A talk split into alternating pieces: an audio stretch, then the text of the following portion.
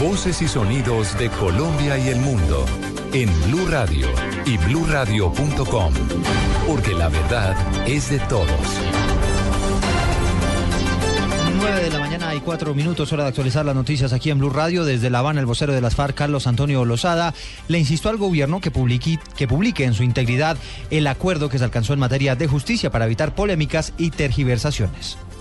No haremos más polémicas sobre un asunto trascendental para la reconciliación que solo se aclara con la publicación del acuerdo Jurisdicción Especial para la Paz, principios básicos del componente de justicia del sistema integral de verdad, justicia, reparación y no repetición.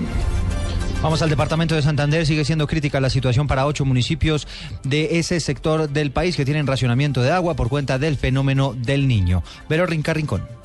Los bajos niveles de los ríos en Santander y que surten diferentes acueductos mantienen con racionamientos de agua a ocho municipios. La situación más grave es la de la localidad de Los Santos, donde sus habitantes tienen suministro por dos horas al día. Flor María Rangel, directora de la Corporación Ambiental en el departamento, dijo que se mantiene un constante monitoreo de los afluentes. Por supuesto, ha habido una baja significativa. Eso exige que nosotros todos los días sigamos monitoreando. Igual lo viene haciendo el IDEAN, pero no hay que perder ese trabajo que se viene realizando, que es muy importante y de esta manera hacerle seguimiento permanente. Las autoridades ambientales hicieron un llamado a la comunidad al ahorro del agua. En Bucaramanga, Verónica Rincón, Blue Radio.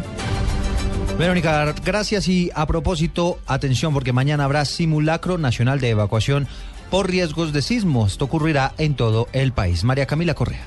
El gobierno nacional invitó a todos los colombianos a participar en el simulacro nacional de evacuación por sismo que se realizará mañana domingo 4 de octubre a las 10 de la mañana. La Unidad Nacional para la Gestión del Riesgo de Desastres dijo que es importante identificar los sistemas de alerta como alarmas, pitos y megáfonos que permitan dar previo aviso a la actividad. La entidad también recomendó trazar un mapa de las rutas de evacuación que los llevarán seguros al punto de encuentro y tener a disposición un kit de emergencia y documentos personales esta jornada permitirá conocer las capacidades que tiene el país para reaccionar ante eventuales emergencias. María Camila Correa, Blue Radio. 9 de la mañana y 6 eh, minutos. Después de las 10 de la mañana se va a levantar la restricción a vehículos de carga pesada en las vías del Valle del Cauca como consecuencia de la competencia ciclística que se desarrolla en esa región del país. En Cali está François Martínez.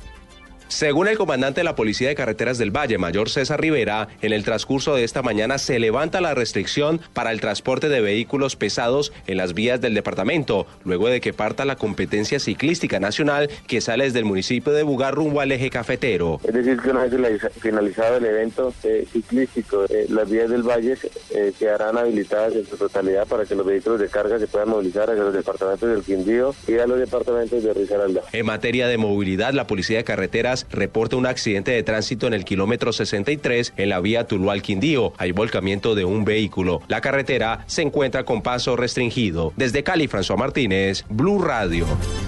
9 de la mañana, 7 minutos, hora de la información internacional. Avanzan las labores de rescate en Guatemala, donde un derrumbe de tierra sepultó a 600 personas y hasta el momento se han confirmado 30 víctimas mortales. María Camila Orozco.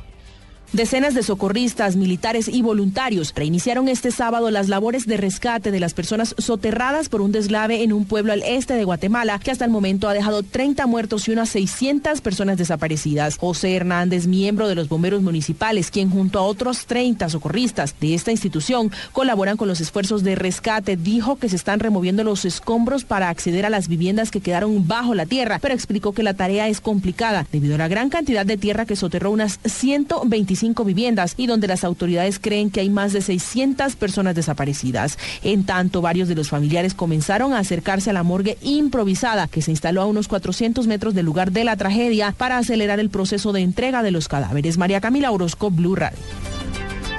Está empezando la liga inglesa con dos colombianos que podrían ser eh, o tendrían la posibilidad de jugar. En estos momentos son suplentes Carlos Sánchez con eh, el Aston Villa y también es suplente Víctor Ibarbo. Pablo Ríos.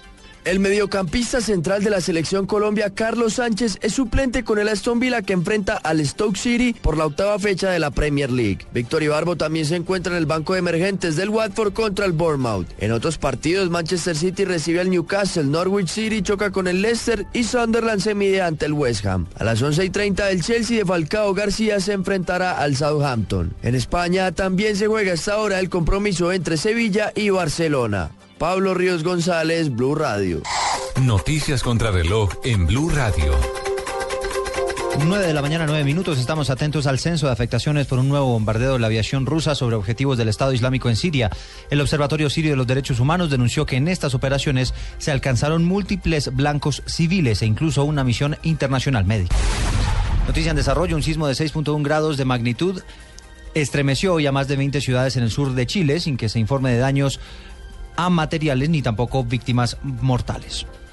Y la cifra que es noticia hasta ahora son los 5.000 médicos que podría enviar el distrito para atender la emergencia sanitaria que se generó por cuenta del derrumbe en el relleno de Doña Juana en el sur de la capital del país.